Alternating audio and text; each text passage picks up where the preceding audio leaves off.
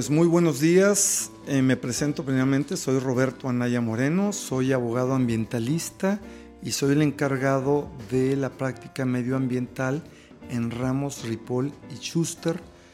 Yo trabajé por espacio de seis años en la Comisión Nacional del Agua como subdirector general de Administración del Agua, encargado de toda la administración del agua, eh, de las aguas nacionales en todo el país. Tuve la posibilidad de ver lo que estaba haciendo el gobierno federal y lo que estaban haciendo también los particulares en beneficio de una mejor administración del recurso hídrico. Ahora ya de este lado, en Ramos, Ripoli Schuster, tengo la posibilidad de utilizar esa experiencia dentro del gobierno federal en beneficio de todos nuestros clientes y estoy lógicamente a sus órdenes.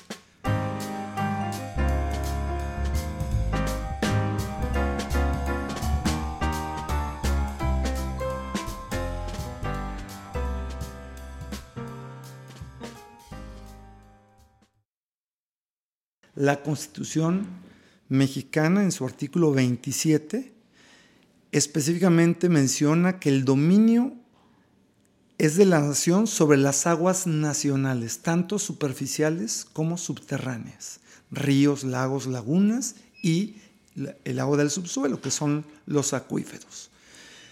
Mucha gente piensa, y voy a hacer un pequeño paréntesis aquí, que si ellos tienen un rancho y en el rancho de forma natural hay un ojo de agua y el agua sale de ese ojito y todo dentro de su propiedad, ellos por el simple hecho de que es dentro de su propiedad ese ojo de agua, son propietarios del agua que surge.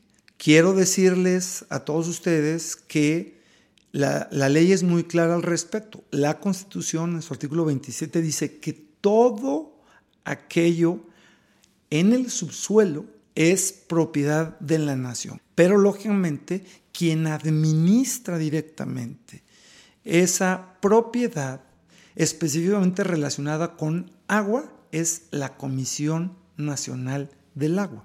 Hay dos conceptos fundamentales dentro del artículo 27 constitucional que nos deben de dar un poco de mayor claridad al respecto. Dice que la propiedad de la nación sobre las aguas nacionales es inalienable e imprescriptible. Dos conceptos que la mayoría de nosotros entendemos bien, pero que quisiera ser yo un poco más explícito al respecto. ¿Qué quiere decir inalienable? Simple y sencillamente quiere decir que no se puede transferir, no se puede vender, no se puede rentar, no se puede donar de ninguna manera. La propiedad de las aguas nacionales siempre será de la nación. No hay manera de que alguien tenga un título de propiedad sobre las aguas nacionales porque son de la nación. La Constitución en su artículo 27 dice específicamente eso. Y segundo, y muy importante el concepto, imprescriptible, que quiere decir nunca va a prescribir ese dominio sobre las aguas nacionales relacionadas con el gobierno federal a través de la Comisión Nacional del Agua.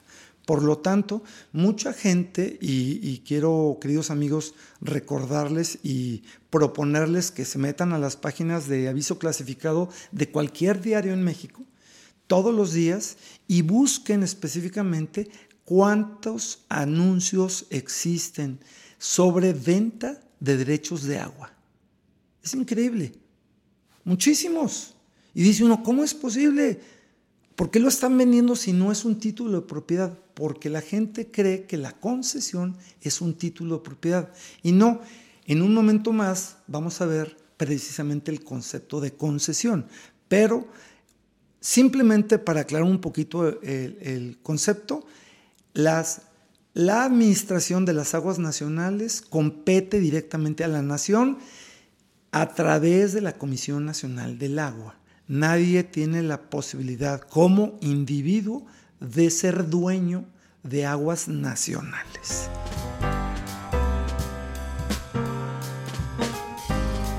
El segundo concepto que yo quisiera comentarles es el concepto de la explotación, uso o aprovechamiento del recurso hídrico, que es precisamente la concesión, no es un título de propiedad, es basado en dos artículos fundamentales o en dos leyes fundamentales y varios artículos. El anteriormente ya mencionado artículo 27 constitucional, así como los artículos 4 y 20 de la Ley de Aguas Nacionales, que precisamente mencionan que la forma en la cual se puede llevar a cabo la buena administración de las aguas nacionales es para beneficio de los individuos, a través de una concesión, que no es un título de, propiedad. Por lo tanto, estos dos componentes sustentan plenamente el papel del Estado en la gestión del agua en México.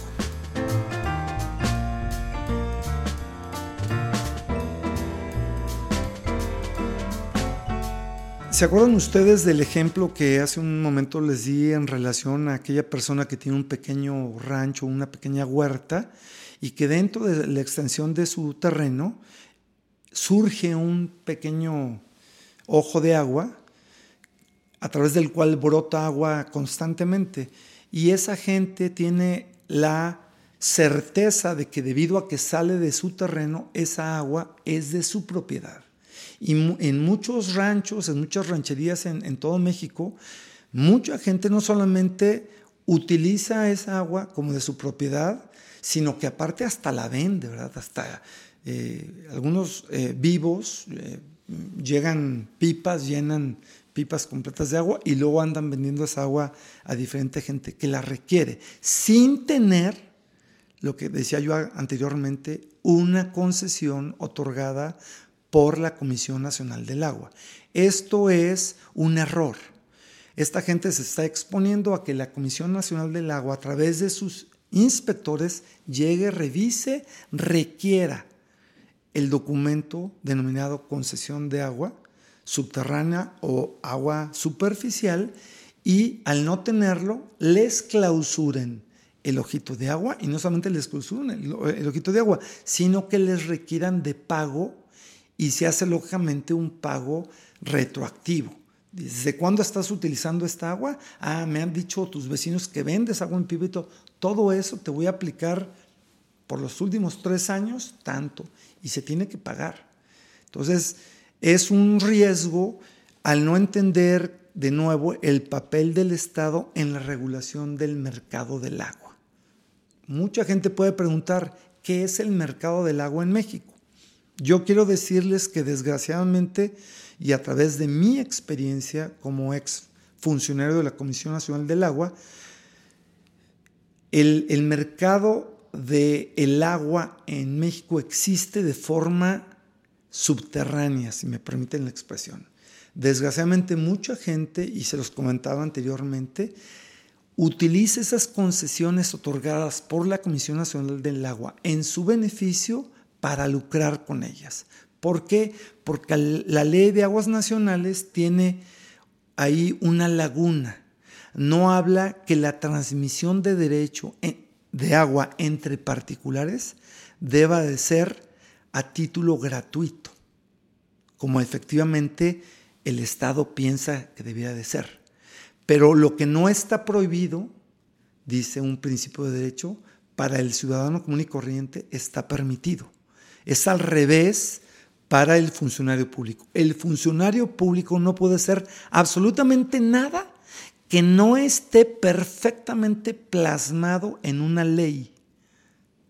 Sin embargo, el ciudadano es totalmente al revés. Lo que no te prohíbe la ley hacer, todo eso lo puedes hacer de forma libre. Y como existe en la ley de aguas nacionales una laguna al, no mencionar que la transmisión de derechos de agua entre particulares tenga que ser a título gratuito, por eso es que la gente vende sus derechos de agua en una concesión otorgada por la Conagua, aun y cuando, como ya lo establecimos anteriormente, no es un título de propiedad.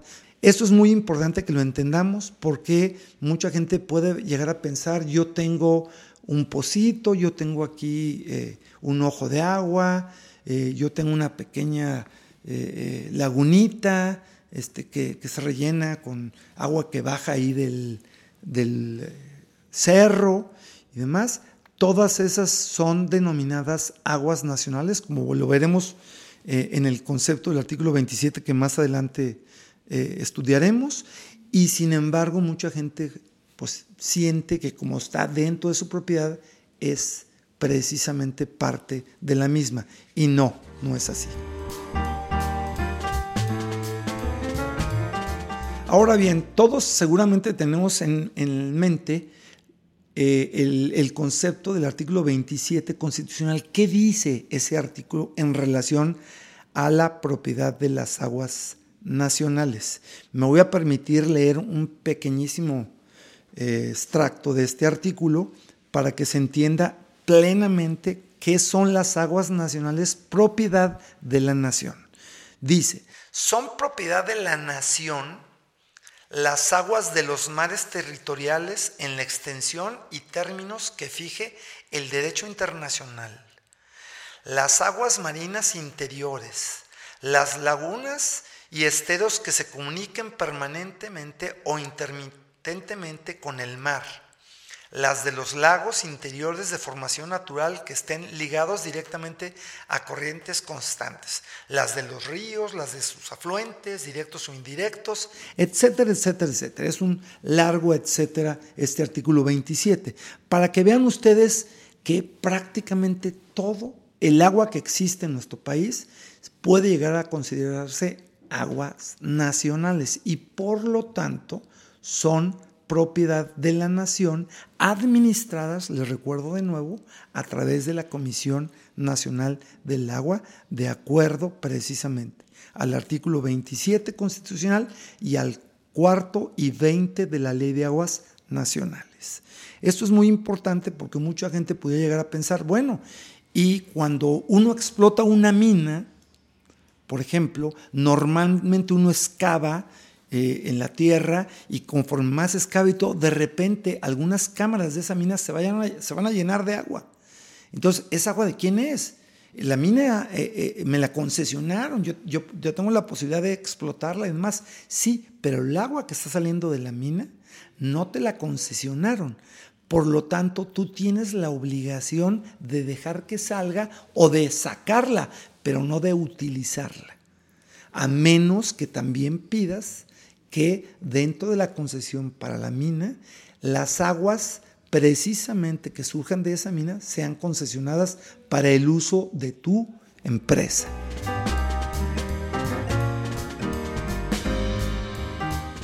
Yo creo que muchos de nosotros tenemos ahorita en mente la pregunta, ¿en qué casos requiero yo una concesión de agua para explotar un pequeño arroyo, un pequeño ojo de agua o simplemente el, agua que pasa a través de, de un río por mi propiedad y en qué casos no lo requiero. Hay específicamente un caso muy claro en el cual no se requiere concesión de agua para el uso de la misma y es específicamente el llamado uso doméstico. ¿Cuál es el uso doméstico? El uso doméstico es cuando una familia vive en un pequeño rancho, tiene un, un pocito pequeño y saca agua de ese pozo de forma manual, no, no mecánica. No le puede poner una bomba para sacar 5 eh, metros cúbicos de agua al día. No, no, no. Eso ahí sí requeriría una concesión para usar y explotar aguas del subsuelo.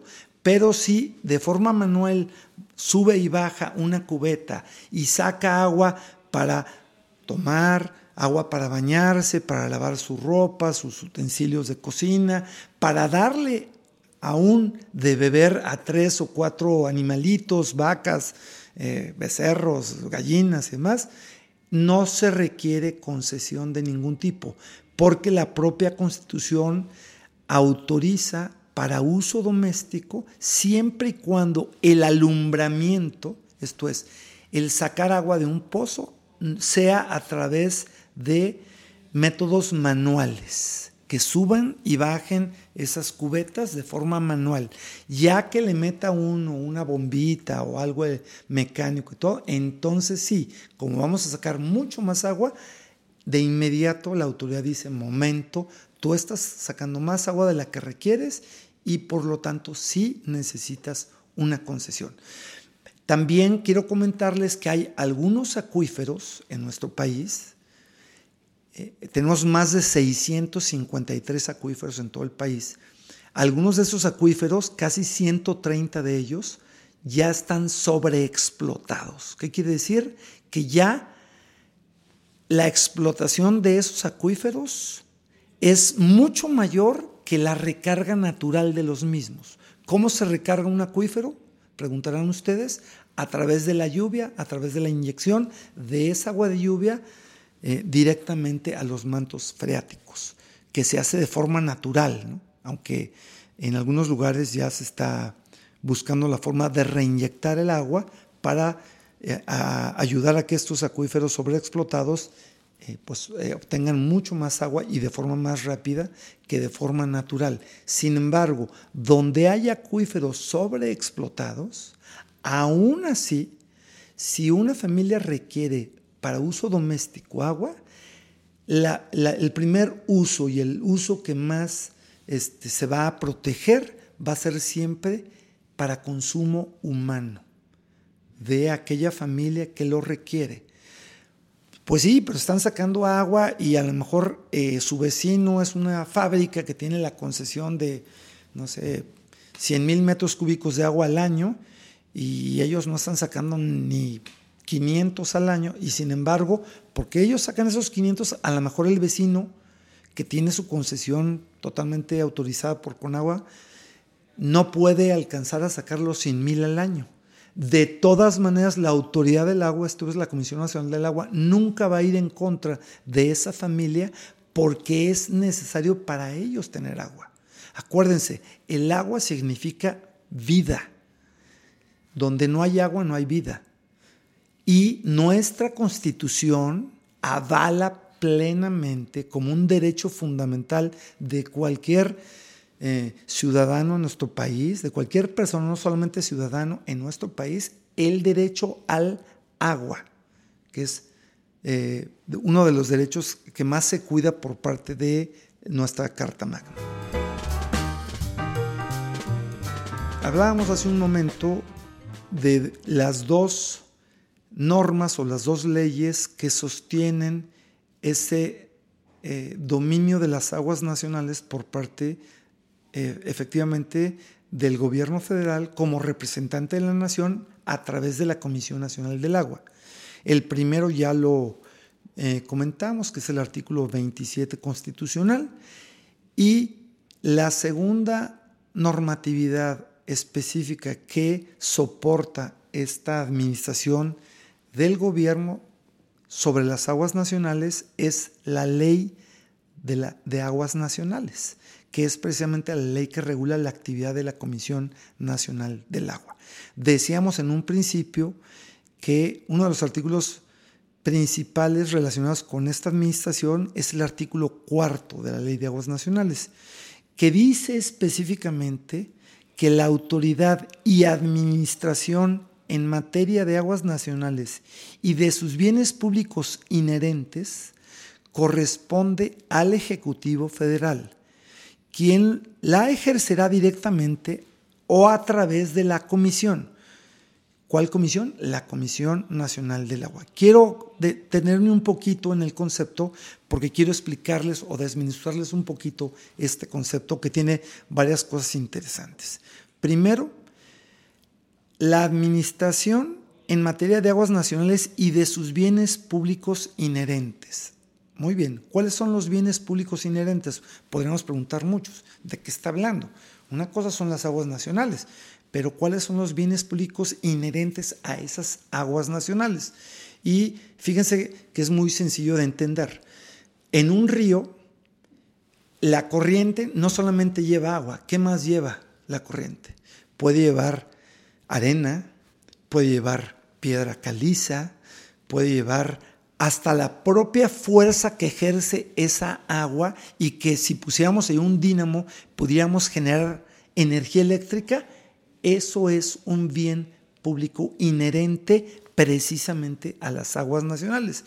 Y hay también concesiones sobre los bienes públicos inherentes. Por ejemplo, una empresa que es una cementera o una ladrillera, ¿dónde le va a convenir más poner sus instalaciones? Lejos de un río donde le va a costar muchísimo simplemente transportar la cantidad de arena o de piedra caliza o algo para su producción de cemento, su producción de, de, ladrillo, o cerca de un río en donde tiene precisamente la posibilidad de sacar ese bien público inherente, llámese arena, llámese piedra, eh, etcétera, y en corto llegar hasta sus instalaciones. Bueno, por eso precisamente también existen las concesiones de bienes públicos inherentes. O sea que la Comisión Nacional del Agua no solamente da concesiones de agua, también da concesiones de zonas federales. ¿Cuáles son las zonas federales? Preguntarán ustedes. Bueno, las zonas federales es un margen precisamente junto al río para que en las crecidas de, agua de ese río el margen siga siendo propiedad federal. O sea, el río no puede decir uno, bueno, este río siempre ha medido de ancho 10 metros y 10 metros son la zona federal. No, 10 metros y aparte otros 5 metros de un lado y otros 5 metros del otro. ¿Para qué? Para precisamente calcular las crecidas del agua en esos cauces. Si llueve muchísimo en la zona y de repente el río traía un poco de agua y de repente se, se desborda el río, imagínense, desgraciadamente en nuestro país estamos muy mal acostumbrados a construir, sobre todo en las rancherías, casas pegadas al río. ¿Para qué? Pues para utilizar el agua del río y que sea más fácil el uso doméstico de la misma en lugar de tener que construir un pozo y tener que sacarla de forma manual, pues ahí está pasando y de ahí la jalo sin ningún problema. El gravísimo problema de construir en zona federal, esto es junto al río, es que en las crecidas, ¿a quiénes son a los primeros que afecta esta crecida? Desgraciadamente a los habitantes de esa zona que construyeron sus eh, casitas junto a los eh, eh, a las zonas federales que son precisamente para mitigación de impactos en crecidas de los ríos. Entonces, esto es muy importante. Dos cosas fundamentales. Primero, del artículo cuarto de la Ley de Aguas Nacionales, la administración en materia de aguas nacionales corresponde precisamente al Ejecutivo Federal. ¿Quién es el Ejecutivo Federal? La mayoría de nosotros lo sabemos, es el presidente de la República a través de la Comisión Nacional del agua. Así es. Entonces, ¿quién nombra al director general de la Comisión Nacional del Agua? El presidente de la República. Muy bien. Y recuerden ustedes que la Comisión Nacional del Agua es un desconcentrado de la Secretaría de Medio Ambiente y Recursos Naturales, de la Semarnat. ¿Qué significa desconcentrado de una secretaría? Quiere decir que depende de esa secretaría. Ustedes recuerdan hace, hace ya algunos años teníamos en México una Secretaría de Recursos Hidráulicos. Y sin embargo, de forma posterior, el propio Ejecutivo Federal, a través de una iniciativa ante la Cámara de Diputados, desapareció esa Secretaría de Recursos Hidráulicos al crear la Secretaría del Medio Ambiente, la Semarnat, y Dentro de la Semarnat se creó una dirección general, que es la Comisión Nacional del Agua, una comisión nacional para bien administrar el recurso hídrico. Por eso la Conagua es un desconcentrado de la Semarnat, ya no secretaría. También tenemos dentro de la Ley de Aguas Nacionales el artículo 20 que habla específicamente de lo relacionado con el carácter público del recurso hídrico. ¿Qué quiere decir esto? La explotación, uso o aprovechamiento de las aguas nacionales se realizará, muy importante, única y exclusivamente mediante concesión o asignación otorgada por el Ejecutivo Federal a través de la Comisión. Voy de nuevo a, platicar un poquito más de este concepto. La única manera en la cual cualquiera de nosotros puede utilizar aguas nacionales, ya sean subterráneas o del o, superficiales de ríos, de esteros, de lagunas, de lagos, de arroyos, es a través de la figura de la concesión de derechos de agua que nos puede otorgar el Ejecutivo Federal, esto es el presidente de la República, a través de la Comisión Nacional del Agua. Hablábamos de otro concepto también, decíamos, a través de una concesión o de una asignación. ¿Por qué una asignación? ¿Es diferente el concepto de concesión y de asignación? Sí. ¿Por qué? La asignación es aquel título que le concede la Comisión Nacional del Agua a, una, a un municipio precisamente para que ese municipio tenga el agua que requiere para posteriormente eh, filtrarlo, tratarlo y otorgarle el servicio de agua, agua, drenaje y saneamiento a los habitantes de ese municipio. Cuando el agua se le otorga a un municipio que va a llevar a cabo, como el CIAPA en el caso aquí de, la ciudad de Guadalajara, eh, se le otorga no un título de concesión, sino un título de asignación. Se le asigna volumen en gran medida, lógicamente, para, dependiendo del número de habitantes de ese municipio, se le otorga un volumen eh, importante para que ellos puedan bien administrar ese recurso y puedan entubar el agua y entregarla. Recuerden ustedes aquel famoso concepto de que Dios da el agua, pero no la entuba. Entonces, se requiere precisamente que el municipio, porque dice específicamente el artículo 113 constitucional que el municipio tiene la obligación de otorgar servicios de agua, drenaje y saneamiento.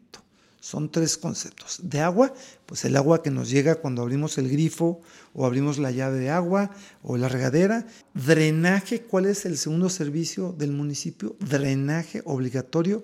Cae al sistema de drenaje municipal y ellos tienen la obligación de llevarlo de ahí a una planta de tratamiento en donde se va a tratar esa agua, pues ya lógicamente contaminada. ¿Con qué finalidad? Con la finalidad de posteriormente ver la manera de reusarla. Aquí me detengo un poquito para hacerles una comparación. Fíjense, España, por supuesto, es seguramente unas siete u ocho veces más pequeño que, el territorio nacional. Y respecto a agua, ellos tienen como seis o siete veces menos agua que nosotros. Es increíble que tienen mucho, muy poca agua. Sin embargo, España es en Europa de los países que mejor administran su recurso hídrico por dos cosas fundamentales. Primero, porque tienen grandes plantas de desalación. ¿Cuáles son las plantas de desalación? Aquellas que, teniendo playas, utilizan el agua de mar, le quitan lógicamente la salinidad de esa agua y luego la utilizan. Yo tuve la oportunidad de estar en la planta, una de las plantas más grandes en España de, de desalación que está en Alicante y una de las pruebas que le hacen a uno es ver primero el agua que entra del mar a ese lugar, pasa por todos los filtros que tiene y al final le entregan un vasito de agua y le dicen, tómatela. Y pues uno piensa, híjole, vas a ver bastante salada. No, perfectamente potable, no tiene ningún problema más. Eso es una maravilla. Aquí en México también nosotros tenemos ya las primeras plantas de desaladoras en Los Cabos, Baja California Sur. Sin embargo, pues es el futuro de muchas ciudades pegadas a la costa, que tarde que temprano se van a quedar sin agua subterránea, sin acuíferos, y van a tener que empezar a desalar el agua. Lo segundo que hacen mucho mejor que nosotros es que en España usan, tratan y reusan hasta cinco o seis veces el mismo volumen de agua. O sea, es un agua lógicamente pura del subsuelo, que sacan, que extraen, que alumbran, utilizan, sobre todo para consumo humano, y posteriormente la mandan a una planta de tratamiento primario, secundario o hasta terciario, que quiere decir que el terciario se puede beber el agua de nuevo, aún, aún siendo agua que era agua jabonosa o agua del water, de todas maneras te la puedes beber. ¿Por qué? Pues el agua nunca va a desaparecer el agua solamente cambia de condición. Era agua limpia, era agua pura y de repente es agua contaminada. Lo triste del asunto es que en nuestro querido país tratamos muy poco volumen del agua que, consumimos y que contaminamos. Les voy a poner un ejemplo para que entiendan muy bien. Hasta el año 2006, en la Ciudad de México, nada más en la Ciudad de México y su área conurbada, por supuesto, se producían de aguas negras por segundo, por segundo estoy hablando, ¿sí? 40 mil litros por segundo de aguas negras. ¿Ustedes quieren saber qué son 40 mil eh, litros de aguas negras? Son 40 rotoplas por segundo. Un rotoplas es un metro cúbico de agua.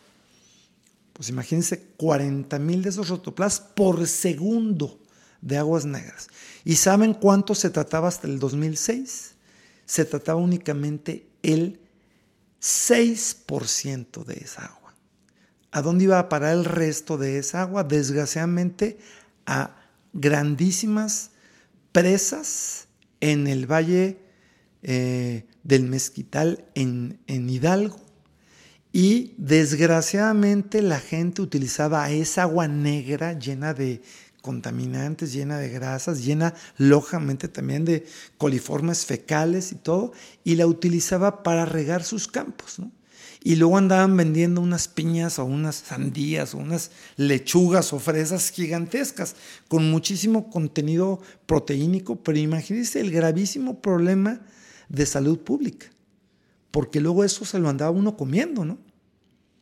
Hoy, después ya de hace algunos años, estamos hablando pues este, de casi dos sexenios, se logró la construcción de una planta de tratamiento en, Tula Hidalgo, que precisamente se construyó ahí por la iniciativa privada en convenio con la Comisión Nacional del Agua para tratar hasta el 60% de las aguas negras de la Ciudad de México y toda el área metropolitana. ¿Con qué objeto van a tratar hasta el 60%? Que nos quedamos cortos, de todas maneras, tendríamos que buscar conseguir una segunda para tratar el 100%, con la finalidad de que ese 60% de aguas tratadas, bien tratadas, se reuse, porque es muchísima agua muchísima agua.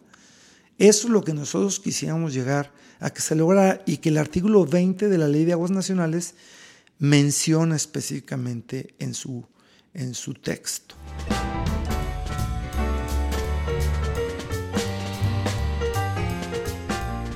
Dice también el artículo 20 en otro de sus eh, párrafos específicamente que cuando se trate de la prestación de los servicios de agua con carácter público urbano o doméstico, incluidos los procesos que estos servicios conllevan, drenaje y saneamiento, por supuesto, la explotación, uso o aprovechamiento de aguas nacionales se realizará mediante asignación otorgada por el Ejecutivo Federal a través de la Comisión Nacional del Agua.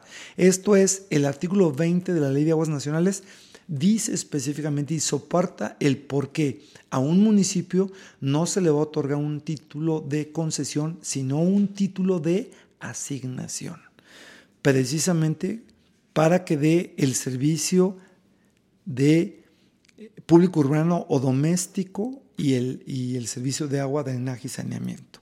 Entonces es fundamental entender que aún aun y cuando el artículo 27 lo menciona, también la ley que reglamenta este, en, respecto a agua, el artículo 27, que es la ley de aguas nacionales, dice también específicamente que será a través de una asignación de agua y no de un título de concesión. Pensando un poquito más, algunos de ustedes podrían estar pensando ahorita, bueno, pero entonces ya no entendí cuál es la diferencia entre un título de concesión y un título de asignación, si los dos son títulos de derechos de agua. Entonces, la diferencia entre concesión y asignación es que las concesiones son para empresas o para individuos en general que lo requieren y la asignación es únicamente para municipios que van a dar el servicio de agua, drenaje y saneamiento. Ok, pero yo ahora quiero pedir una concesión de agua. ¿Cuáles son aquellos requisitos dentro de la solicitud para poder tener la posibilidad de solicitarle a la Conagua que me otorgue esos derechos de agua en mi beneficio o en beneficio de mi empresa. Dice el artículo 21 de la Ley de Aguas Nacionales. La solicitud de concesión o asignación, porque también el municipio lo debe hacer, deberá contener al menos los siguientes eh, puntos. Nombre y domicilio del solicitante, lógico. ¿Quién lo está pidiendo y dónde, dónde se ubica físicamente esta persona o esta empresa, lógicamente.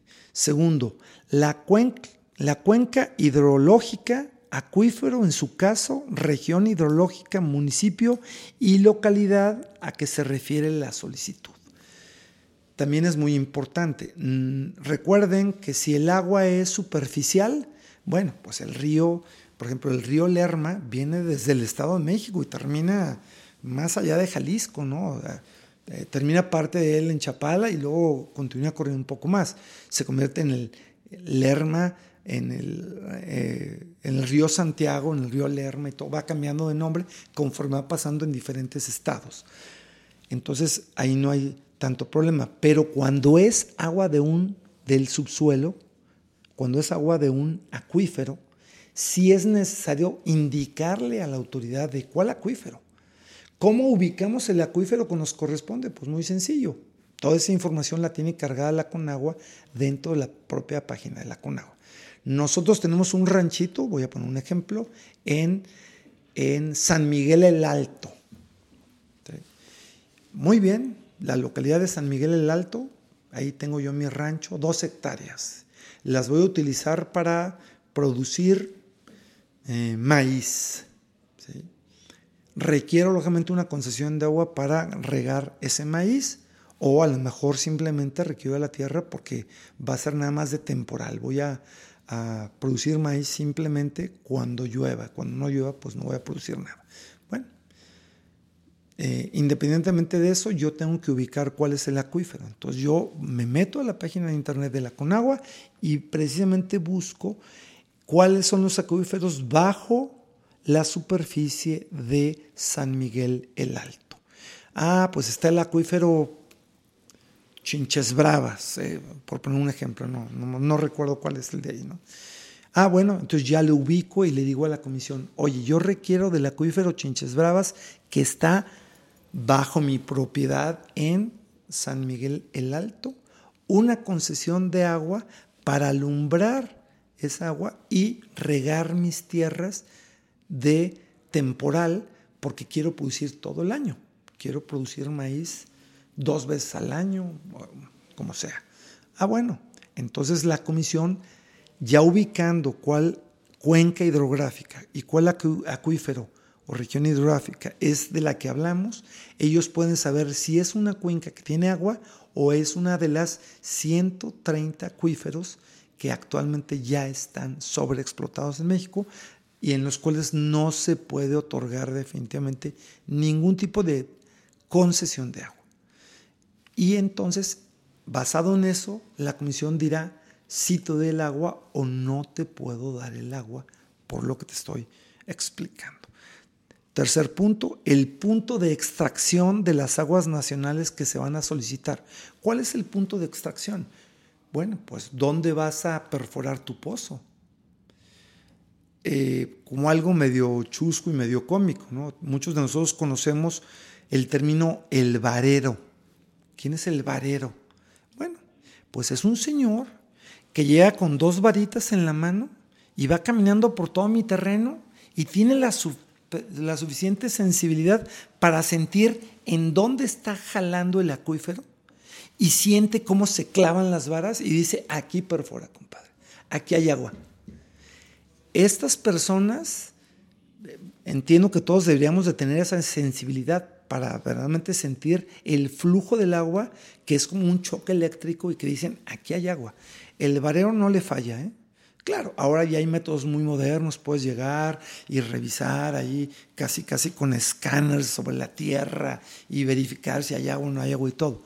Pero en mi experiencia, el varero es fundamental para decirte dónde sí perfores y dónde no perfores.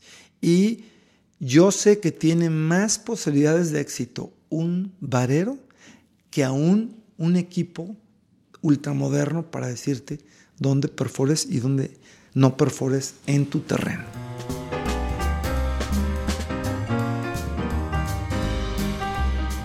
El cuarto punto fundamental y muy importante, el volumen de extracción y el consumo requeridos. Dos cosas fundamentales. ¿Cuánto vas a extraer o cuánto le vas a quitar de agua al río si es agua superficial o cuánto vas a sacar de, del subsuelo y para qué lo quieres? Así es. No es lo mismo decir, yo tengo mi ranchito de nuevo ahí en, San Miguel el Alto, y quiero extraer 100 mil metros cúbicos de agua al año para regar mis eh, terrenos que van a producir maíz o, no, yo tengo ese terreno ahí todo, pero quiero 10 millones de metros cúbicos porque voy a llenar pipas y voy a vender agua en pipas.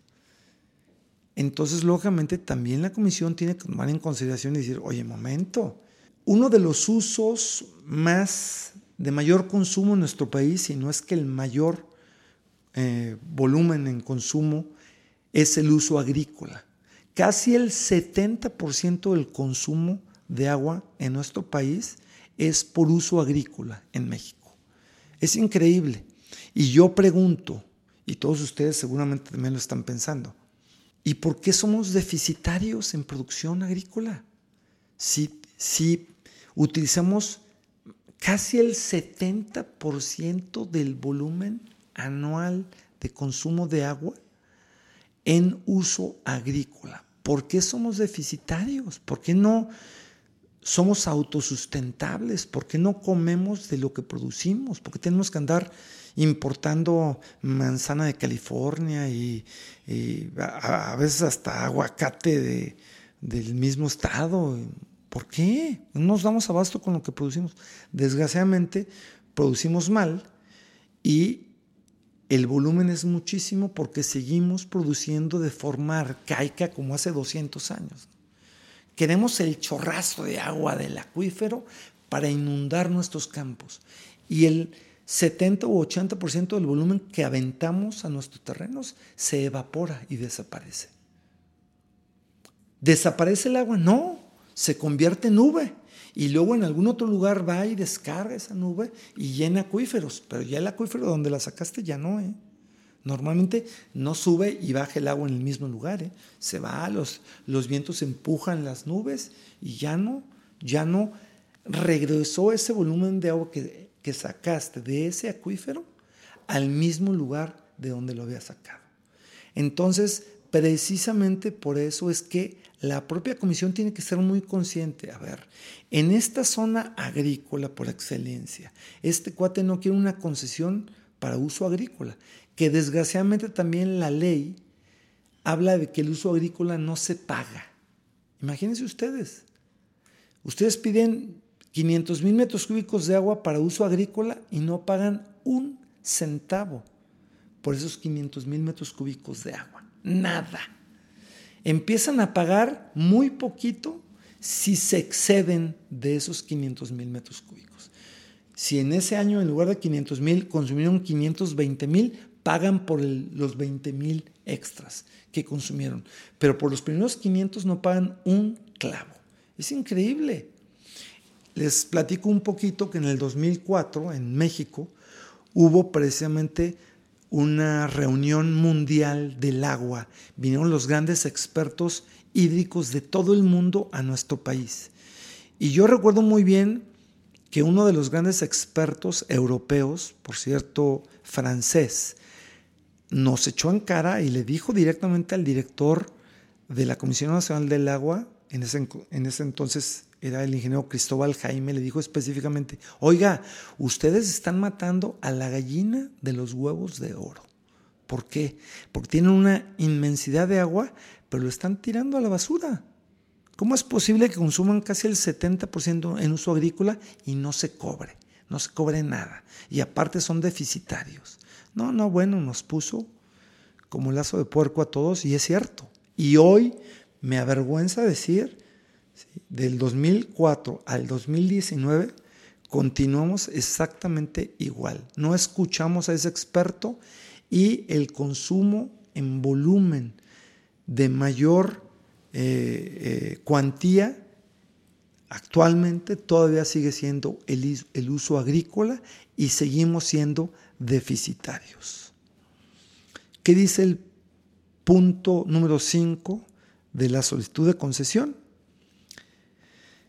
el uso inicial que se, le dará al agua sin perjuicio de lo dispuesto en el párrafo quinto del artículo 25 de la presente ley. Cuando dicho volumen se pretenda destinar a diferentes usos, se efectuará el desglose correspondiente para cada uno de ellos. Les pongo un ejemplo muy sencillo. Yo tengo mi ranchito, de nuevo regresamos a San Miguel el Alto, y pido 10 mil metros cúbicos de agua de concesión al año, pero en diferentes usos. Mi rancho nada más requiere 5 mil metros cúbicos para uso agrícola, porque mis dos hectáreas con eso tienen. Los otros 5 mil requiero mil para qué? Para uso doméstico, pues es que yo vivo en ese rancho y lo quiero para mí, para mi familia, para, para bañarme, para tomar agua, ahí van otros mil, quedan cuatro mil. Y requiero otros cuatro mil, ¿para qué? Pues sabe que este, requiero cuatro mil porque se me ocurre que la mitad de mi terreno voy a construir unas grandes piletas y voy a empezar a producir carpa. Es un pescado o trucha. Ah, bueno, pues requiero agua para esos grandes estanques y para producir. Va a ser otro negocito que voy a hacer. ¿Y esa agua se contamina? Pues claro que se contamina, porque es, un, es agua que está parada y, y precisamente es, es agua que con los peces ahí que desoban y que eh, se multiplican y demás, pues al final es agua que ya no se puede utilizar más que para eso. Por lo tanto, estoy pidiendo tres diferentes usos en una misma concesión. ¿Se vale? Claro que se vale. Yo lo explico. 5 mil para uso agrícola, no los voy a pagar, pero los dos 5 mil, de los dos 5 mil, mil sí los voy a tener que pagar, porque aunque son para uso doméstico, los voy a extraer de forma mecánica, no manual. Imagínense, para sacar mil metros cúbicos al año de forma manual, me tendría que pasar las 24 horas sacando cubeta y cubeta y cubeta y cubeta del acuífero. Sería imposible. Entonces, eso sí lo tengo que pagar porque aunque es para uso doméstico, lo, voy a extraer por métodos mecánicos. Y el tercer uso es para mi pequeña granja de carpas o de truchas que también me va a dar para comer, pero que también va a requerir 4.000 metros cúbicos al año de agua para la producción de, pescados. Entonces, de, a eso se refiere el uso inicial y, y, los diferentes usos que yo le puedo poner a mi solicitud de concesión. El punto número 6 dice, el punto de descarga muy importante de las aguas residuales con las condiciones de cantidad y calidad. Decíamos hace un rato que el agua no desaparece. Precisamente por eso es muy importante saber, en el, en el ejemplo de mi rancho en San Miguel el Alto, decía yo, bueno, 5 mil metros cúbicos los voy a utilizar para producir agrícolamente hablando.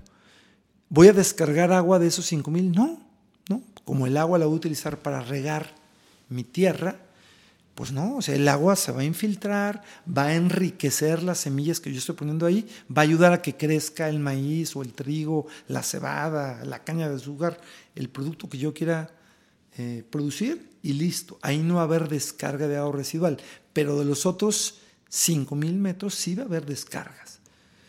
Primero, el uso doméstico, ¿cómo lo voy a descargar? Bueno, me baño, es agua jabonosa. Y en las pequeñas rancherías y en los ranchos y todo hay posibilidad de un drenaje municipal? Normalmente no. ¿Qué tiene la gente cuando no, cuando no existe un drenaje municipal? Pues normalmente construyen lo que se llaman fosas sépticas.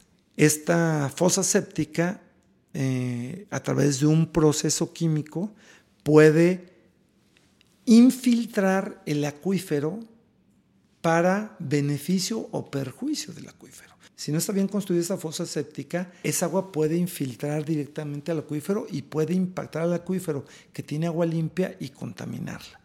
Por eso es muy importante que en nuestros municipios en todo el país, como obligación, ya lo mencionamos hace un momento, del 103 y 115 constitucionales, la, el municipio tiene la obligación de tratar esa agua.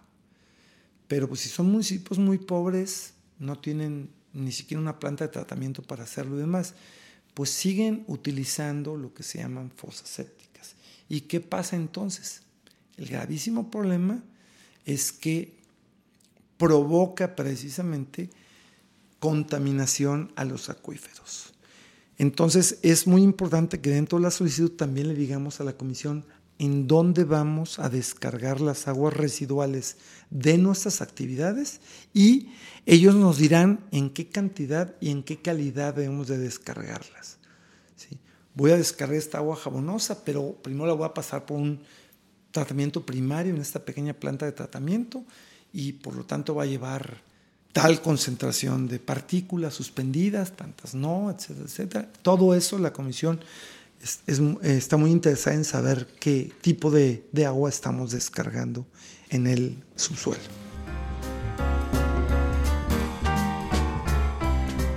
El siguiente punto que es importante dentro de la solicitud de concesión de agua es, también tenemos que decirle a la comisión qué tipo de proyecto de las obras a realizar o las características de las obras existentes para la extracción y aprovechamiento de las aguas. ¿Qué quiere decir? En, acuíferos ya muy explotados, pero no sobreexplotados, uno llega a encontrar agua a los 300, a los 400 metros de profundidad. Cuando es un acuífero con mucha agua, perforamos a 30 metros y ya encontramos agua, dependiendo la zona de nuestro país. ¿no? En el norte, recuerden ustedes, norte y centro del país vive un poquito más del 70% de la población y se produce casi el 80% del Producto Interno Bruto. Y en la zona sur de nuestro país vive el otro 20% de la población y se produce precisamente menos del 20% del Producto Interno Bruto. ¿Dónde tienen más agua? ¿En el norte o en el sur? Desgraciadamente estamos al revésados. En el sur tienen casi el 85% del volumen de agua del país, el 20% de la población. Ellos no tienen problemas de agua. Es más, bueno, estoy hablando de Tabasco, Chiapas, Oaxaca, Veracruz. Esos estados en época de lluvia se ahogan tienen ríos caudalosísimos, muchísima agua por todos lados, no requieren verdaderamente de más. Vive muy poca gente en esos estados y sin embargo tienen muchísima agua. Y en los estados del centro y norte del país, donde hay muchísima gente viviendo, es donde menos agua tenemos. ¿Qué podríamos hacer? Trasvasar agua, ¿no? Mandar agua del, del sur al norte. Pues sale carísimo, ¿no? Sale carísimo prácticamente sería más fácil desalar agua, sobre todo en los estados pegados a la costa. Pero precisamente por eso es importante que a la comisión le digamos cómo vamos a extraer el agua. Si es agua superficial, aquí voy a cortar el cauce de este río y aquí voy a meter los 20 mil, los 50 mil, los 30 mil a través de este método, ah, diariamente voy a sacar medio, medio metro cúbico o un metro cúbico o tres metros cúbicos, lo que yo requiera para las actividades.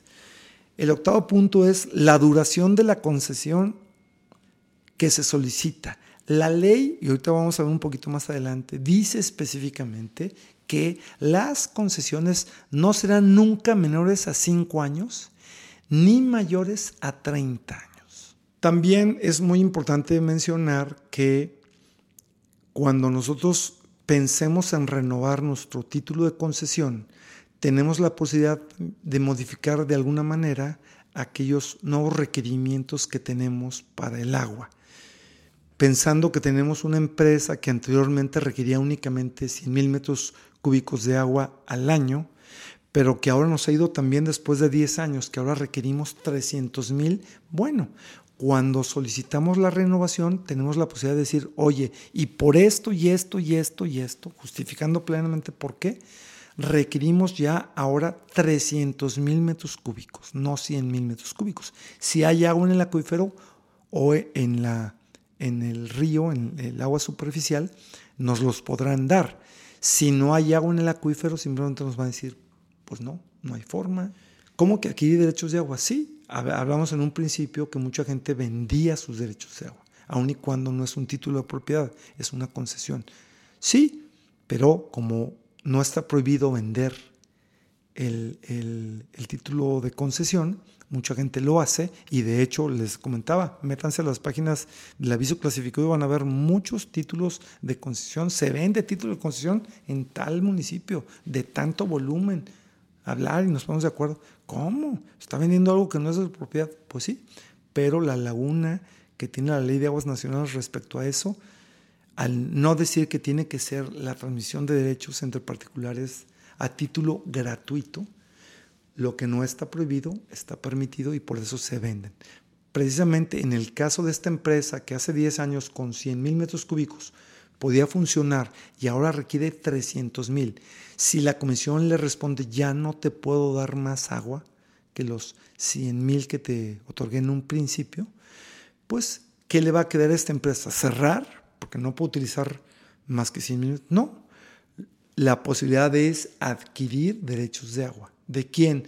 De sus vecinos dentro del mismo acuífero, que muchos de ellos, anteriores, anteriormente campesinos, van a querer transferir el título de concesión y obtener una ganancia. Y esa es la única forma en la cual esta empresa pudiera hacerse de mayor volumen en ese acuífero.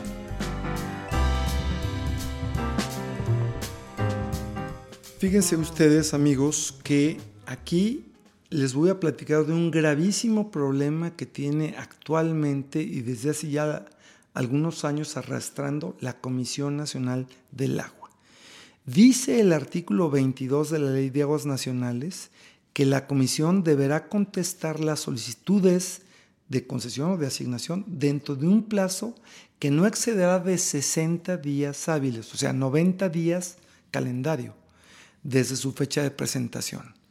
Y desgraciadamente, actualmente la Comisión Nacional del Agua tiene miles de trámites, miles, ¿sí? Podríamos estar hablando de casi 80 mil en todo el país, trámites rezagados de muchísimo más tiempo que 60 días hábiles. Y eso está terrible. Cuando yo fui subdirector general de Administración del Lago, me acuerdo muy bien, en el 2009, recuerdo perfectamente que yo pedí atender a unos ejidatarios de Guanajuato que vinieron a, a, recoger su título de concesión.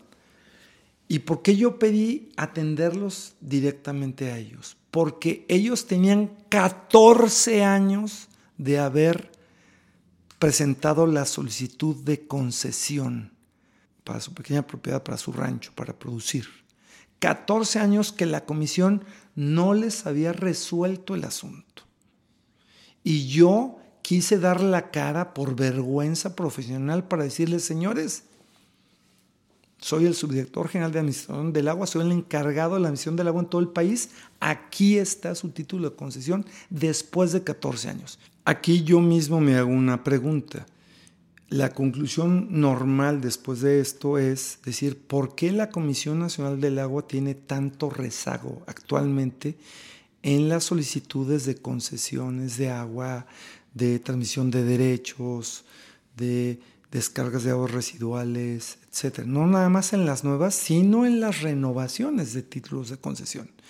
Y también yo pudiera responder la misma desde hace muchas administraciones se le ha venido quitando presupuesto y gente a la Comisión Nacional del Agua al grado de que actualmente tienen muy pocos recursos humanos para hacerle frente a la cantidad de solicitudes, que son miles al año, de concesiones y de todos los demás servicios que da la Comisión Nacional del Agua.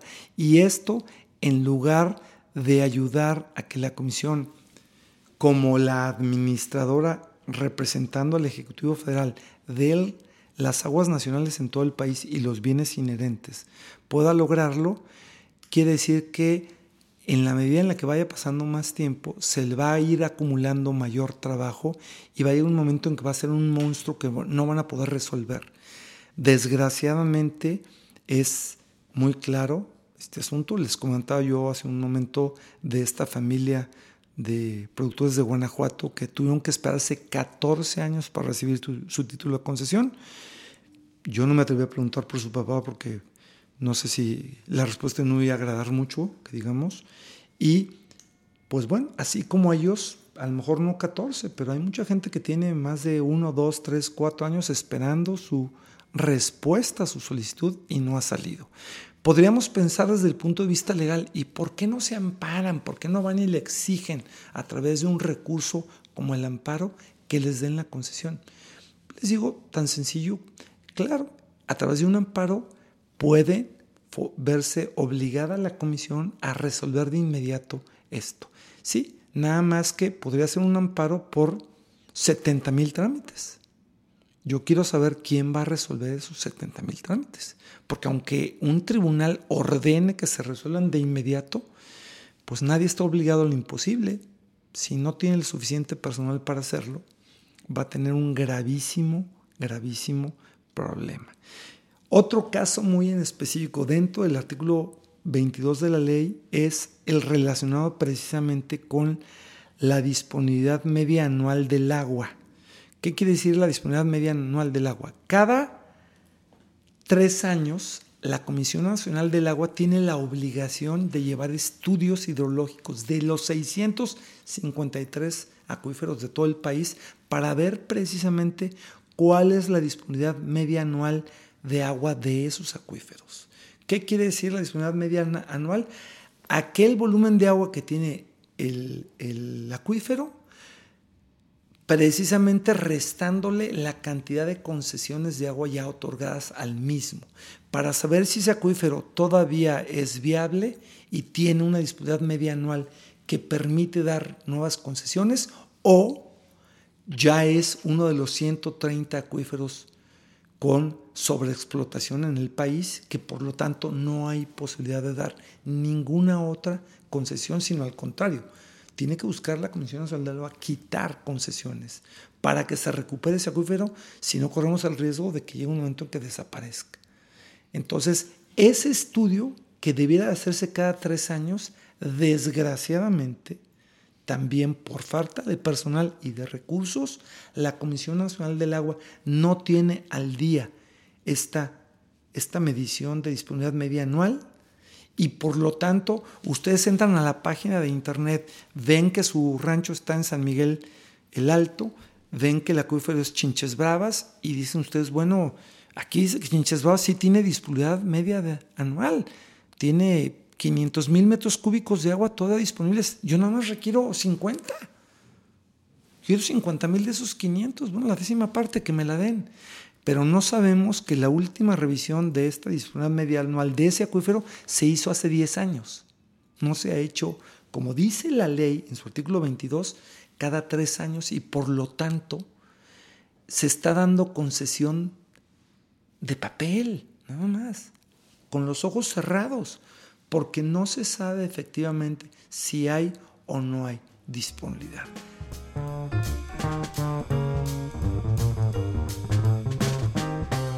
Algo que yo quisiera también comentarles es lo relacionado al artículo 23 de la Ley de Aguas Nacionales.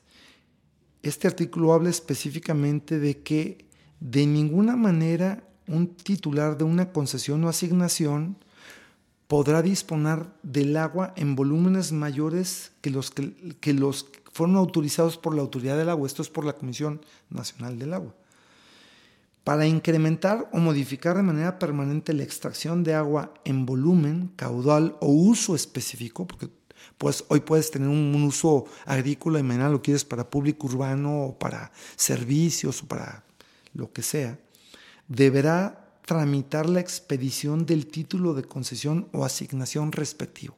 ¿Esto qué quiere decir? ¿Me espero hasta que se venza para...? No, no, no, no, no. A ver, les pongo un ejemplo muy sencillo. Yo tengo eh, un pequeño rancho, volvemos al rancho en San Miguel el Alto.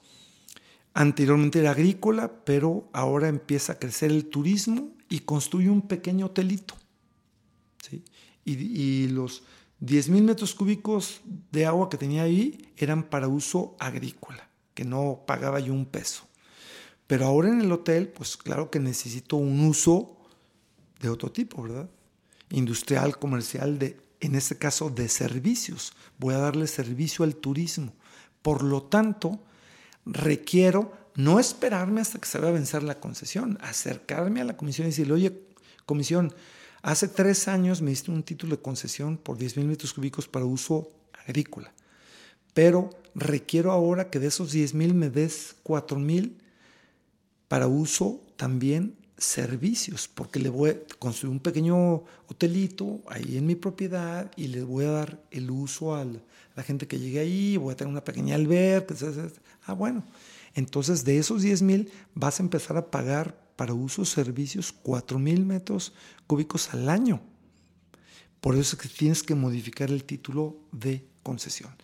Alguna gente podría estar pensando ahorita, oye, y la comisión me manda, como lo hace aquí el CIAPA en Guadalajara, mi recibo para, para decirme cuánto volumen de agua consumí y para ver cuánto voy a pagar. No. Cada tres meses es obligación del propio usuario de la concesión. Él, una vez que recibe su título de concesión, tiene dos obligaciones. Primero, comprar con su dinero un medidor de agua y también instalarlo junto al pozo o junto al, al, canal de riego o donde vaya, de donde yo vaya a sacar el agua concesionada, para de esa manera él mismo, el usuario, estarse midiendo y estar diciendo, en estos tres meses consumí de los 10 mil metros cúbicos que tengo autorizados, consumí 1700. Aquí está mi medición con agua lleno mi formato a través de un sistema electrónico, se llama Declaragua, precisamente, y a través de ese sistema Declaragua tengo que decirle a la autoridad, consumí 1.700 metros cúbicos, aquí está la medición, aquí está el pago por eh, uso servicios que tengo de mi concesión de 10.000 metros cúbicos. En los otros 6.000 metros cúbicos los dejé en uso agrícola. También tengo la obligación de presentar en la medición no me excedí. Consumí en uso agrícola estos tres meses mil metros. Me quedan todavía tantos. Por lo tanto, no pago nada respecto al uso agrícola, pero sí al uso servicio. Nosotros tenemos la obligación de poner nuestro medidor.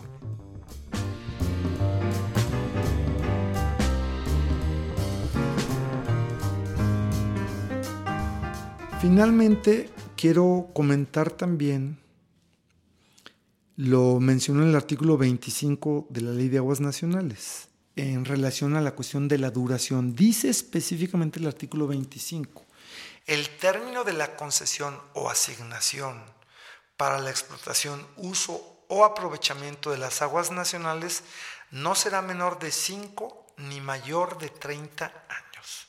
¿Qué quiere decir esto?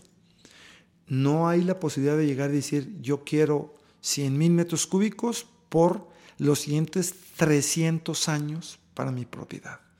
No, la ley no te va a otorgar nunca más de 30 años. Y 30 años con megaproyectos, o sea, un megaproyecto eh, de vivienda que requiramos, vamos a construir 10 mil casas y entonces sí puede tomar en consideración todo esto la comisión y decir, bueno, sí, te voy a dar tanto o no.